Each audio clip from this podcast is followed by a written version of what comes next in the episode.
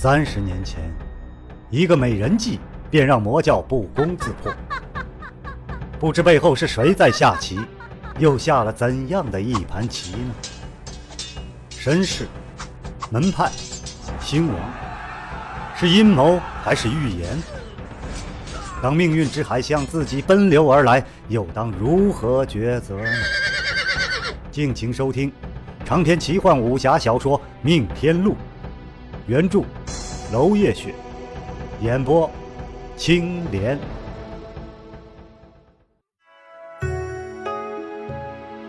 第十八章，终有一别。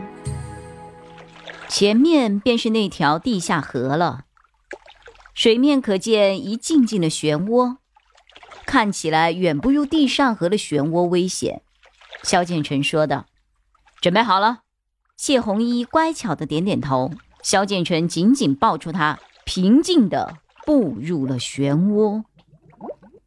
这漩涡的水流并不急，甚至旋力都不足，简直就是顺水冲出。一睁眼，便已经是地上河的下游了。原来是利用水位的落差，造就了这对奇特的出入口。此刻天色尚早，没有落日浴金的奇观。两人一身湿透，一边弯腰渴水，一边感慨重回世俗。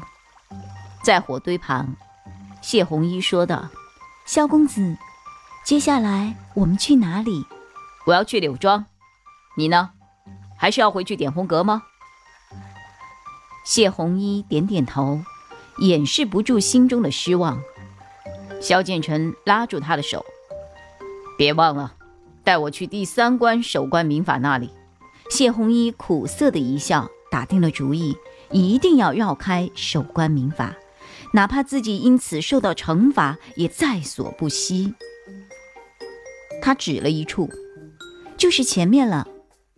萧建成皱眉，前头地形并不适合交战呐，但是他还是提起了真气。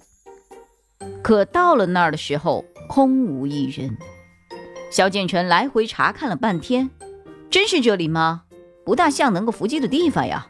谢红衣一甩头，长发飘扬，就是这里。我也不知道怎么会没有人把守，也许，呃，也许是被叫开了，又也许那个人有三急呢。萧建成盯着他望了一会儿。如果没其他大战，那我就去先赴圣才大会了。我哥哥还在那儿等我呢。哎，你自己一个人能回城吧？谢红衣咬牙点点头，拼命的忍住泪水。我，我想在玉京海再看一次日落，看完了再回去。萧建成笑了，递给了他一枚金穗。有事儿的话，拿它来明武山庄找我，公子。不能带我一起走吗？唉，在别家你还能做个妾什么呢？在萧家你连丫鬟都做不成，沾上魔教这两个字，就别想进明武山庄的大门了。谢红衣失魂落魄，怔怔的望着萧剑尘，红唇轻颤，却一个字也说不出来。他身形摇晃着，似乎有点站不稳了。然而猝不及防的，他被萧剑尘拉入了怀中。